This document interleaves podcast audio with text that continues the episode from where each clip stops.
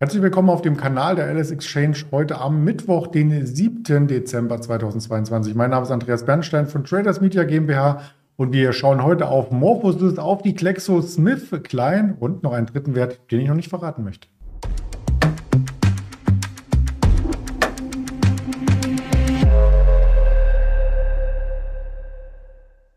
Dazu natürlich auch mit dem nötigen Risikohinweis, den wir hier immer mit reinbringen, denn alles, was wir sagen, ist reine Informationsverarbeitung, keine Anlageberatung, auch keine Handelsempfehlung. Da schalte ich gleich unseren Händler Veit aus Düsseldorf hinzu. Hallo Veit. Ja, Andreas, guten Tag, ich grüße dich. Ja, der DAX kommt heute mal ein bisschen unter Druck, möchte ich meinen. Also wir pendeln um die äh, 14.300 Punkte Marke. Das sieht im großen Chartbild so ein bisschen so aus, als ob jetzt eine Konsolidierung eintritt. Wir hatten vor wenigen Wochen erst drüber gesprochen. Äh, ja, genau. Wir sind äh, aus diesem Trendkanal nach oben ausgebrochen. DAX war sehr stark. Und ähm, da darf man auch mal konsolidieren, ist völlig klar. Und vielleicht gehen wir noch mal was runter und kommen zurück in den Trendkanal. Aber der Markt ist halt äh, vorhin der Inflationssachen und sowas äh, deutlich stabil. Wir haben sehr viel Liquidität im Markt, die angelegt werden will, vor allen Dingen im professionellen Bereich. Und die hinken halt ein bisschen hinterher und müssen vielleicht einfach zum Jahresende sich noch eindecken, weil sie halt nicht mit so hohen Cashquoten dastehen können. Mhm. Und es kommen noch wichtige Events hinzu, zum Beispiel in der nächsten Woche Notenbank-Sitzung, äh, Federal Reserve. Wir haben auch den Verfallstag noch in der nächsten Woche. Also so ein bisschen Volatilität kann noch aufkommen, oder was denkst du? Ja, ich glaube, äh, moderate Zinserhöhung ist eingepreist. Ja, ich glaube es nicht so ganz. Aber warten wir ab. Ja, warten wir ab. Richtig Volatilität ist bei einigen Unternehmen aber an der Tagesordnung. Wir beginnen gleich mal mit der Morphosis. Auch die hatten wir schon öfters hier porträtiert. Da geht es letzten Endes um Medikamente, die zugelassen werden oder auch nicht. Und jetzt kommt eine Lizenz für ein potenzielles Krebsmedikament. Das dürfte doch der Aktie helfen. Ja, genau. Die Aktie springt deutlich nach oben, kommt jetzt wieder etwas runter. Äh, Morphosis hat Novartis äh, als globalen Lizenznehmer gewonnen für äh, präklinische Inhibitoren. Inhibitoren sind äh, Hämmer, die zum Beispiel das Teilen von Krebszellen äh, blockieren können. Oder auch äh, Antibiotika gehören im Prinzip zu diesen Hämmern. Oder Pfizer hat dieses Medikament rausgebracht bei Corona, womit das Spike-Protein blockiert wurde. Ähm, und also einen Vertrag hat jetzt Morphosis mit Novartis gemacht als äh, einzigen Lizenznehmer mit einer Abschlagszahlung von 23 Millionen. Offen sind weitere Meilensteinzahlungen, Tantiemen etc.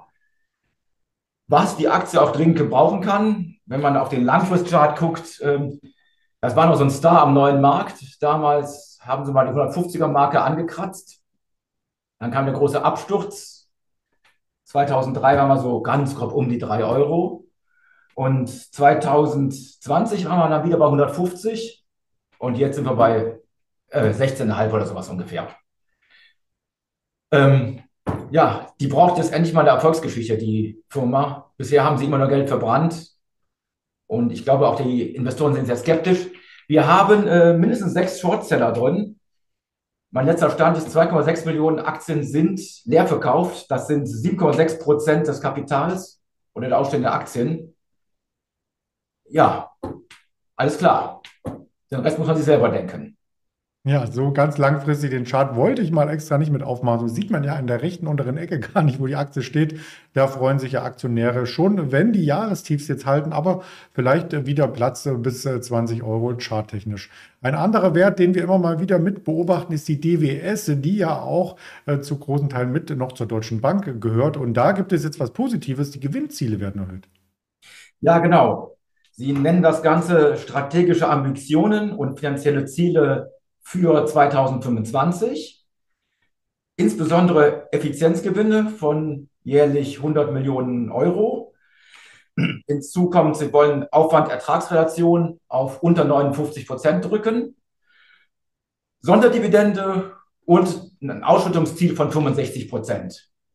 Das impliziert, dass sie halt nicht durch Übernahmen wachsen wollen, sondern, wie man schon sagt, aus eigener Kraft. Ähm, Sie wollen äh, Asset Under Management 12% per Anno steigern, Alternative Investments auch 10% per Anno steigern. Und für 2025 ist geplant, Earnings per Share, also den Gewinn je Aktie auf 4,5 Euronen zu steigern.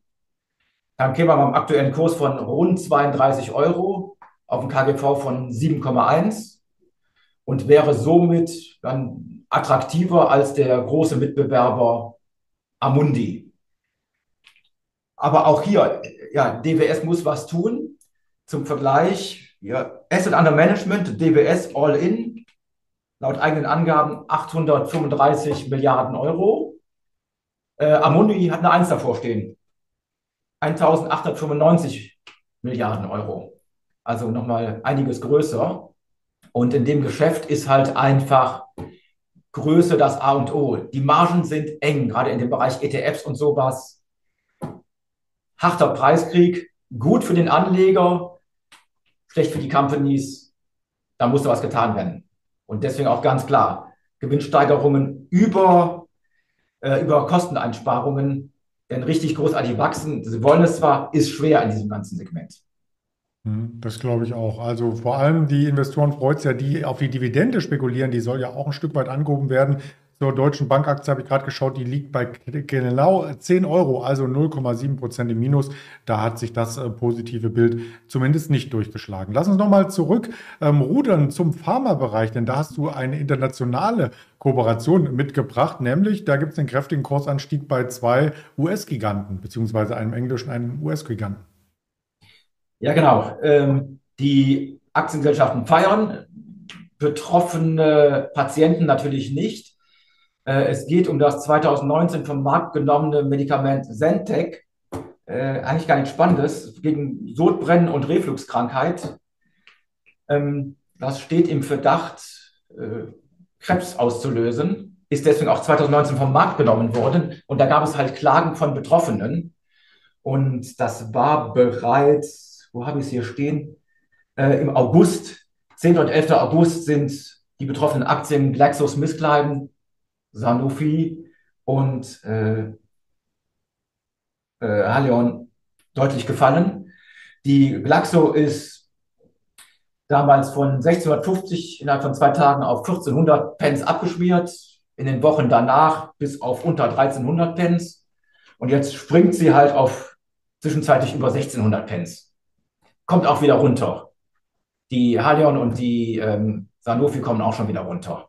Alle kommen wieder runter. Auch die DWS kommt wieder runter. Sie können alle ihre Anfangsgewinne von heute nicht halten. Und, und das meinte äh, ich auch mit US-Unternehmen, weil an der Halion ja auch das US-Unternehmen Pfizer mit beteiligt ist. Also die hängen alle ziemlich eng zusammen. Richtig, genau. Die wird heute auch noch sich, ähm, wenn die US-Börsen aufmachen, mit den kleinen Sprung machen. Mhm. Ja. Aber wie gesagt, es ist halt, der, der, die erste Euphorie ist äh, verflo verflogen. Lustigerweise, bevor halt äh, damals das rauskam, handelte die Glaxo bei, äh, wo war sie damals? Ja, 1530, äh, bei, bei 1600, jetzt 1530 wieder, ja. das, ist, ist die Pence-Angabe.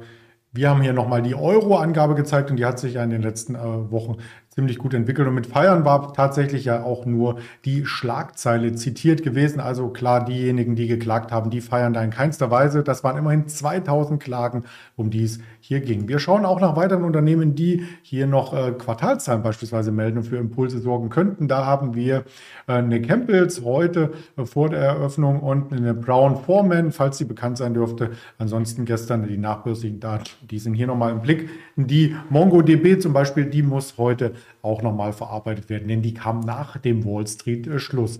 Heute Morgen gab es auch schon Wirtschaftsdaten aus der Eurozone. Die Industrieproduktion ist leicht äh, gesunken. Äh, aus Deutschland, dann hatten wir eine Rede aus dem EZB-Umfeld, 11 Uhr die Beschäftigungsänderung aus der Eurozone. Am Nachmittag werden wir die Arbeitsproduktivität erfahren, 14.30 die Lohnstückkosten und am Abend noch die Verbraucherkredite aus den USA und auf den sozialen Kanälen der LS Exchange gibt es weitere Infos, Tops, Flops und so weiter. Also gerne da reinklinken, liken und ja, weiter teilen, wenn die Inhalte gefallen. Ganz lieben Dank für deine ähm, interessanten News, lieber Veit, und dann wünsche ich dir noch eine schöne Restwoche und bis bald. Ja, Andreas, ich danke dir auch und bis demnächst wieder. Danke, ciao.